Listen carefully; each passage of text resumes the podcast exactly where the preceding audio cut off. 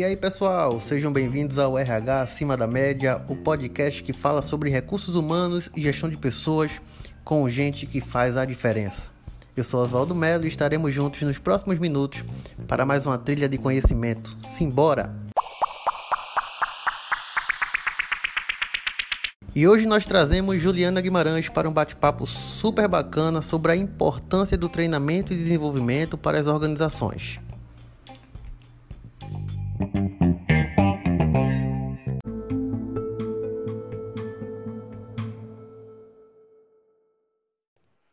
Muito bem, temos a honra de receber hoje a Juliana Guimarães. Juliana, seja bem-vinda.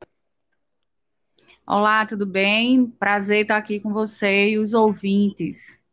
Muito obrigado. E a gente vai começar, Juliana, já por, pelas duas perguntas que são fundamentais. Quem é você e o que é que você faz? Certo. Eu sou Juliana Guimarães, é, especialista em gestão da capacidade humana das organizações e tenho formação em administração. Hoje eu estou à frente da área de educação corporativa na Secretaria da Fazenda do Estado de Pernambuco. E tenho 21 anos aproximadamente de atuação na área de gestão de pessoas. Bacana, muito bom. Então a gente está falando com a autoridade do assunto de desenvolvimento humano, né? Não tanto, não tanto. Chego lá. Legal. A gente sabe, Juliana, que, que um capital humano é sem dúvida uma das formas mais eficazes de garantir o sucesso da empresa. É contar com um grupo de colaboradores treinados, capacitados. Hoje em dia é um diferencial competitivo. E a gente percebe também, Exato. pois é, a gente percebe também que, que cada vez mais as organizações parecem perceber, né, atentar para que para essa realidade. Eles estão percebendo que apenas o preparo escolar, o preparo acadêmico, não está sendo suficiente para as demandas do negócio. Não né? é preciso treinar, Juliana? Exatamente. É, como você falou, a gente hoje tem um grande diferencial nas organizações que está na mão das pessoas. A gente vem ouvindo muito falar da inteligência artificial, mas a inteligência humana hoje é, faz a grande diferença. É, realmente, as emoções né, postas nos ambientes de trabalho, associadas naturalmente à inteligência artificial, é que faz a diferença no, no ambiente organizacional. E sim, é, treinar é fundamental, é, inclusive para preparar a força de trabalho para processos de mudança, né? Sem dúvida. E, e quando a gente fala de treinamento e desenvolvimento, do que a gente está falando? Pois é, é a gente é, normalmente ouve a siglinha, né, TID, e a, naturalmente tem a ver com treinamento e desenvolvimento, é um subprocesso é, dentro do processo maior que é de desenvolver pessoas. É, quando a gente fala em treinar, a gente prepara a nossa força de trabalho, nossos colaboradores, é, para serem bons é, atuantes, digamos assim, né, nas suas funções, nas suas atividades para qual foram contratados. Uhum. Quando a gente fala em desenvolver, a gente amplia um pouquinho o conceito. A gente prepara as pessoas não só para o exercício da função ou do cargo para qual ele foi é, contratado, mas prepara para a vida, prepara a carreira, é, abre horizontes, é, prepara a pessoa de forma completa e holística. Então, a gente tem uma, uma diferençazinha. Treinamento, na verdade, é um processo contínuo, é, desenvolvimento também. Os dois, naturalmente, trabalham com competências, né? Uhum. Melhora a competência pessoas. Uhum. E quando a gente fala em competência, a gente está falando em é, melhorar conhecimento, habilidade, atitude, aderência à cultura. E aí é isso. Então, treinar e desenvolver é, é isso aí.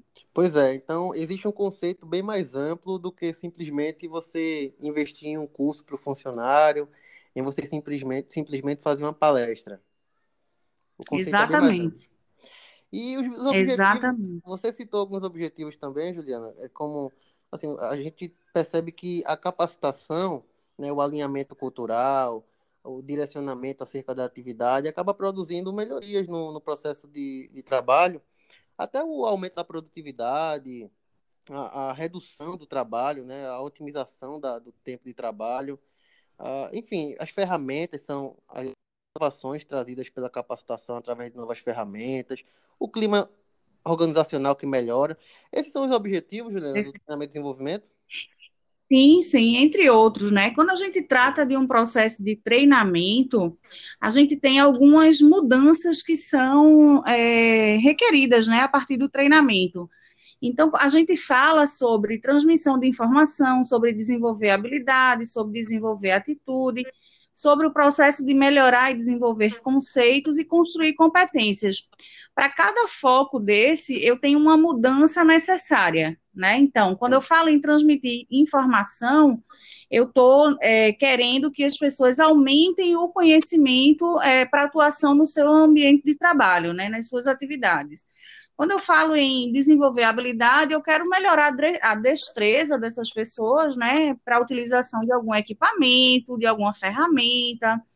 É, e aí a gente tem visto cada vez mais é, a necessidade de se trabalhar comportamento.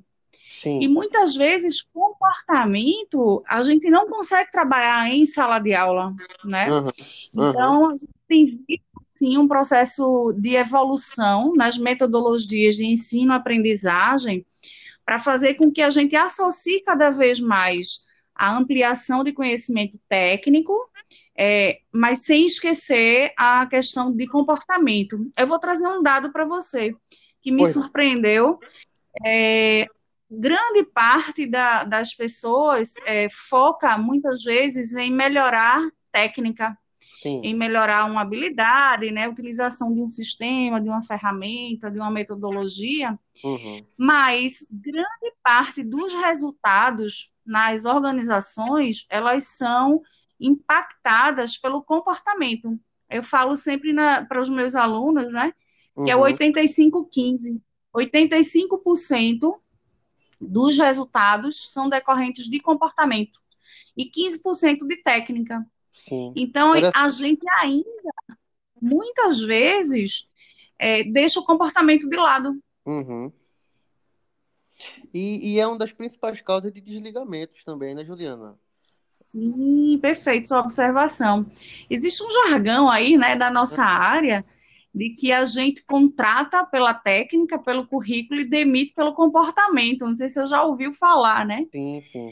E isso realmente tem muito a ver a, com relação à questão de você ter a capacidade de aplicar a competência que você diz que tem. A atitude que você assume é, com relação à cultura da qual você faz parte.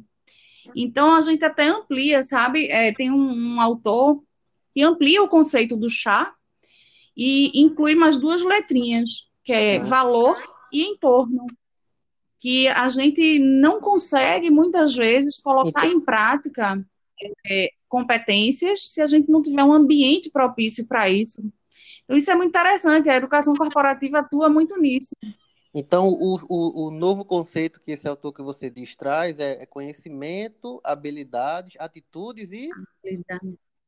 Valores e entorno. Valores, e entorno. Valores organizacionais uhum. e o entorno com relação ao próprio ambiente né, em que você vai uhum. é, estar imerso na organização.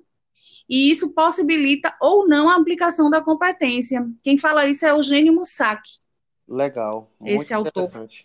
E quando você falou no início, assim, da, da, daquela possibilidade de a gente ampliar o conceito de treinamento e desenvolvimento, e a gente falando também Sim. sobre comportamento, me, me faz pensar a, a, até, até na cultura organizacional, quanto é importante a empresa ter uma cultura bem definida para que esse comportamento possa ser alinhado aos objetivos do negócio, né, Juliana, também?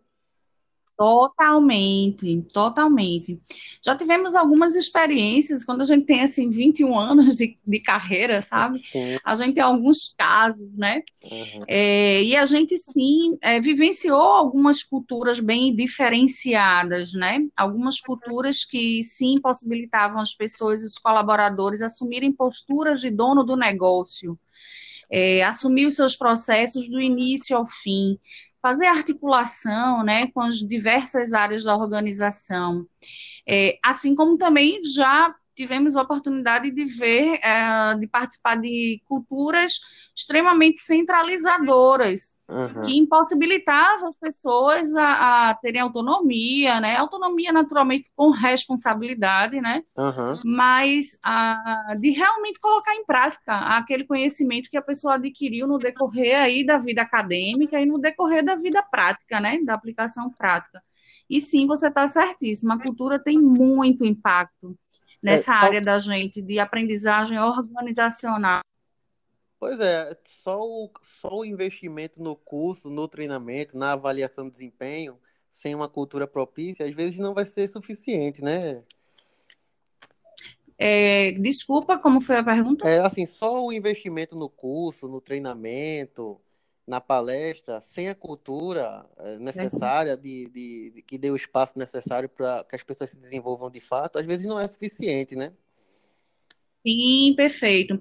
Existe uma fase bem interessante é, anterior ao processo de avaliar desempenho, uhum. que é o que a gente chama do empenho. É a gente prover dos recursos necessários nossos colaboradores para que eles performem bem e lá na frente possam ser avaliados coerentemente. O que, que é isso? É, a gente trazer os nossos colaboradores para um ambiente organizacional onde ele possa se comunicar, uhum. onde ele possa se articular com as outras áreas, onde ele tem uma estrutura de tecnologia é, da informação é, adequada, é, onde a gente tenha a possibilidade de fazer gestão participativa, tudo isso ah, é um processo anterior ao cobrar o desempenho. E, de novo, a gente tem parcela fundamental nessa fase, porque o movimento do acompanhar e fortalecer as competências desses colaboradores, né, no decorrer da sua vida, da uhum. sua jornada dentro da organização, está com a gente, que atua aí com a educação corporativa, com o desenvolvimento de pessoas. Então, está correto também informação é, muito o, boa. O, o gestor ele tem papel fundamental nesse acompanhamento, né? Porque tem, tem uma ferramenta é, que é muito conhecida, mas às vezes pouco utilizada, que é o PDI, que é o programa, o Planejamento Sim. de Desenvolvimento Individual, o Programa de Desenvolvimento Individual, que às vezes está lá, é preenchido, como eu ouvi você falar uma vez para mim, ele é preenchido, mas pouco acompanhado. Então não tem muito resultado, né? Isso. Quando a gente estrutura adequadamente o processo de avaliação de desempenho, é, na fase final, diria assim, depois que a gente avalia os resultados, né, da avaliação, sendo na perspectiva comportamental, técnica, ou outras, de repente, da metodologia que a organização adotar, é, tem uma fase crucial, que são as devolutivas. O que, que são as devolutivas? É um momento em que o líder imediato senta com a pessoa que foi avaliada para pontuar as oportunidades de melhoria e também os seus pontos fortes. A gente tem uhum. visto, inclusive, uma modificação nesse processo, onde a gente tem dado muita ênfase a valorizar os talentos e os pontos fortes dos colaboradores e ajudá-los a administrar aquilo que ele não tem tão bem. Então, fazer uso, por exemplo, da competência de um colega do lado que tem é, uma relevância grande na atuação, por exemplo, como é, bom orador, bom comunicador. Então, às vezes eu não tenho né, no colaborador essa destreza, é, mas a pessoa do lado tem e a gente faz uma junção de competências. Isso tem sido muito visto, né?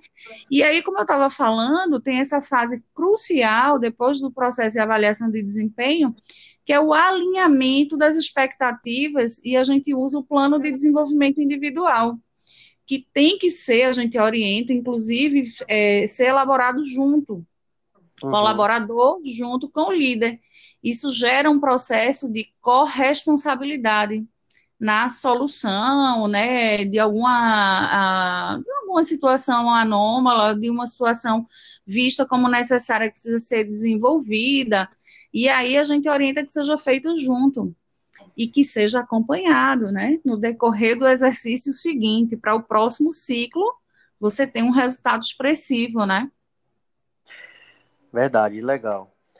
Agora, Juliana, é, na tua opinião, por que você acha que alguns gestores, alguns, empresários, eles ainda têm receio em investir em treinamento, em, em investir em desenvolvimento? Será que é por conta do alto investimento que isso requer? Será que é por conta do medo das pessoas irem para a concorrência? O que, é que acontece ainda que muitas empresas estão reticentes nesse sentido? É, eu diria, talvez até sem medo de errar por essa estrada já percorrida, é a dificuldade das nossas áreas de apresentar resultados efetivos a partir desse investimento.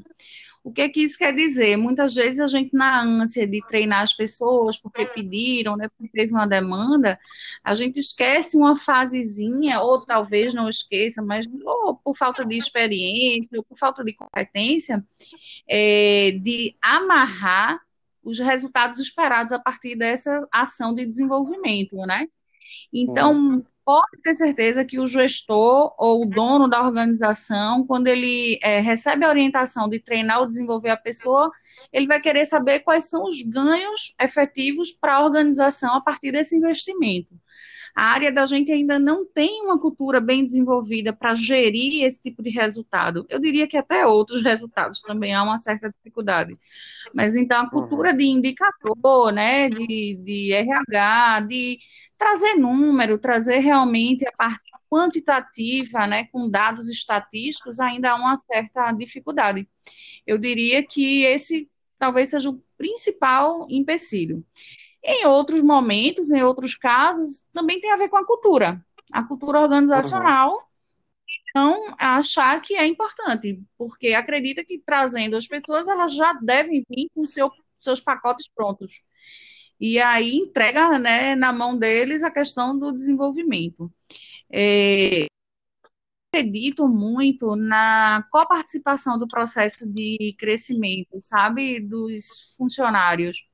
Isso não pode ficar nem na mão do, do dono da organização, nem do gestor, é, e nem somente na mão da pessoa, mas essencialmente é, buscar melhorias, ir atrás de novos conhecimentos, isso não pode ser delegado a terceiros. Eu é, colocaria isso muito na mão do próprio funcionário. Entendi. É, minha legal, muito, muito válida. Então, a capacitação, é, ela é uma responsabilidade não só da empresa, mas também das pessoas, do, dos colaboradores. Né, Perfeito. Né, isso. Legal. Se na minha organização eu não vejo uma cultura, né, em que valoriza isso, eu não posso ficar esperando e não ter acesso ao conhecimento. Esse conhecimento é meu para onde quer que eu vá, né? Então eu não posso deixar passar as oportunidades, né, de, de aprender uhum. e de. Show de bola. Agora, Juliana, você tem uma vasta, como você falou, você já tem uma vasta experiência com, com, com essa área, com, essa, com esse subsistema de RH, e atualmente está desenvolvendo hum. um trabalho com escola, com, com escola corporativa. Isso. Fala um pouquinho sobre essa tua experiência atual, para a gente conhecer melhor. Pois é, tem algumas instituições que sentem a necessidade de estruturar melhor essa área que trata de treinamento e desenvolvimento, né? Então, é, eu tive a grata sorte de estar num lugar em que existe a escola corporativa estruturada. É, então, a, a, a, possibilidade de você apoiar o crescimento do negócio a partir da educação e a partir da, do processo de aprendizagem organizacional, eu diria que é um grande diferencial hoje nessas organizações que optaram por estruturar essa área. Então, o que a organizacional permite olhar as necessidades dos colaboradores é, atualmente e para futuro. Então, as áreas de educação corporativa, quando bem estruturadas, apoiam o processo de transição e de mudança e de evolução das organizações.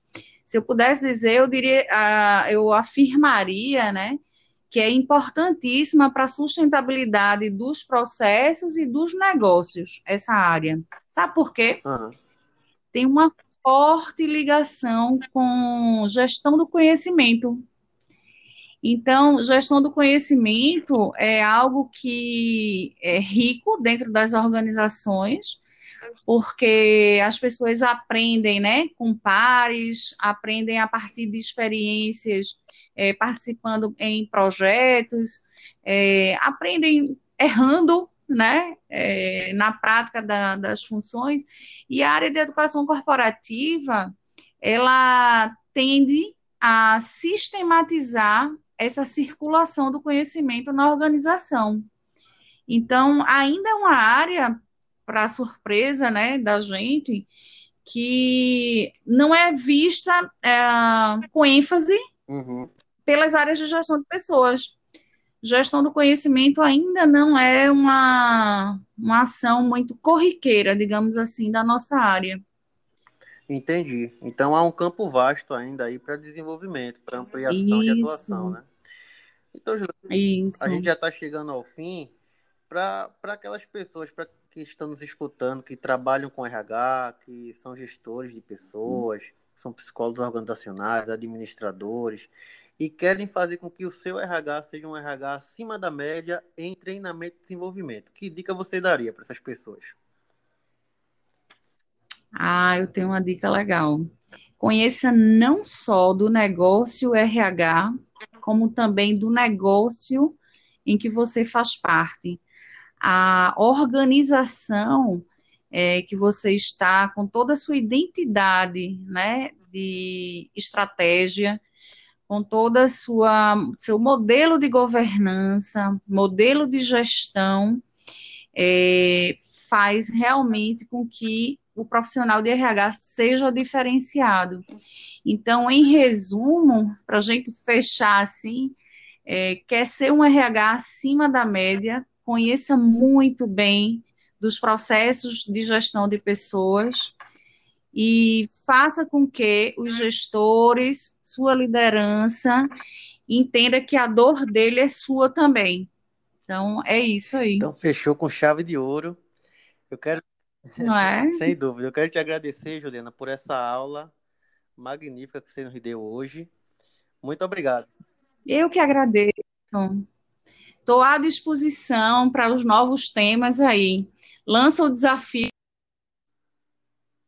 Eu queria parabenizar a iniciativa é, e desejar muito sucesso aí né, na jornada de acumular conhecimento, e consolidar aí profissionais num canal só. Muito legal. Valeu, Parabéns. Valeu e para quem quer se conectar contigo, tu quer deixar o teu LinkedIn, teu Instagram? Quero. Eu tenho o Instagram Juliana JPG. Juliana JPG. Isso.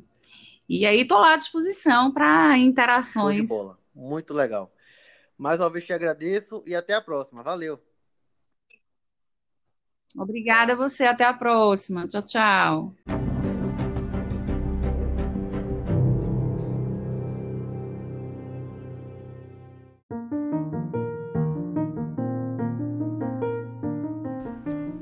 Muito bem, termina aqui nosso RH acima da média, esse podcast que nasce com o objetivo de promover conteúdo de gestão de pessoas e recursos humanos, trocando experiências sobre esse incrível universo que é o mundo RH. Nos siga também no Instagram, no arroba acima da média RH. Um forte abraço e até a próxima trilha. Valeu!